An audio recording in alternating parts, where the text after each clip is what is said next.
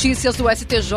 Os destaques do dia do Superior Tribunal de Justiça, quando e onde você quiser. Olá, esse é o boletim com alguns destaques do STJ.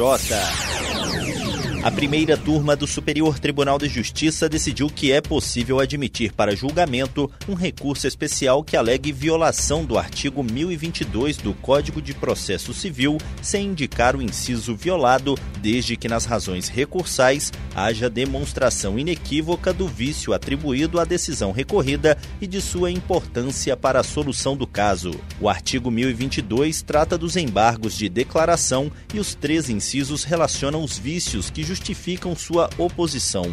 A autora do voto que prevaleceu no julgamento, ministra Regina Helena Costa, seguiu orientação da Corte Especial do STJ sobre o assunto. Segundo a ministra, embora a indicação precisa do dispositivo violado seja um dos requisitos de admissibilidade do recurso especial, a inobservância que pode gerar o não conhecimento é aquela passível de comprometer a compreensão da tese jurídica desenvolvida, o que não foi o caso em questão.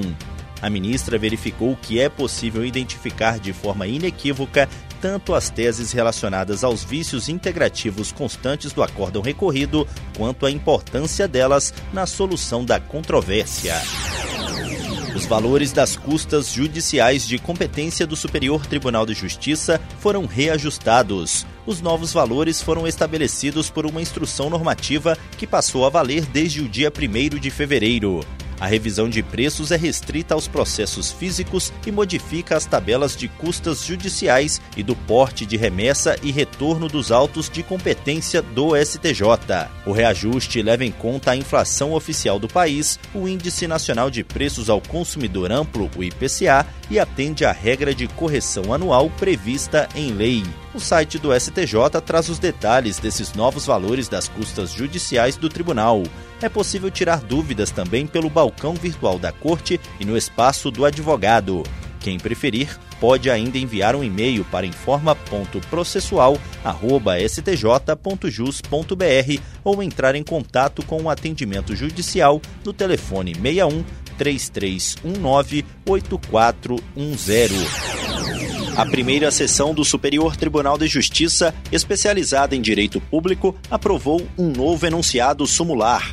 Trata-se da súmula 665. Ela diz que o controle jurisdicional do processo administrativo disciplinar restringe-se ao exame de regularidade do procedimento e da legalidade do ato à luz dos princípios do contraditório, da ampla defesa e do devido processo legal, não sendo possível incursão no mérito administrativo, ressalvadas as hipóteses de flagrante ilegalidade, teratologia ou manifesta desproporcionalidade da sanção aplicada. As súmulas são um resumo de entendimentos consolidados nos julgamentos e servem para a orientação da comunidade jurídica a respeito da jurisprudência do tribunal.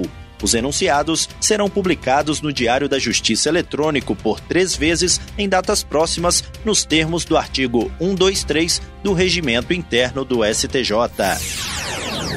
E esse foi o STJ Notícias de hoje. Se quiser ouvir mais, acesse o Spotify ou o SoundCloud do STJ.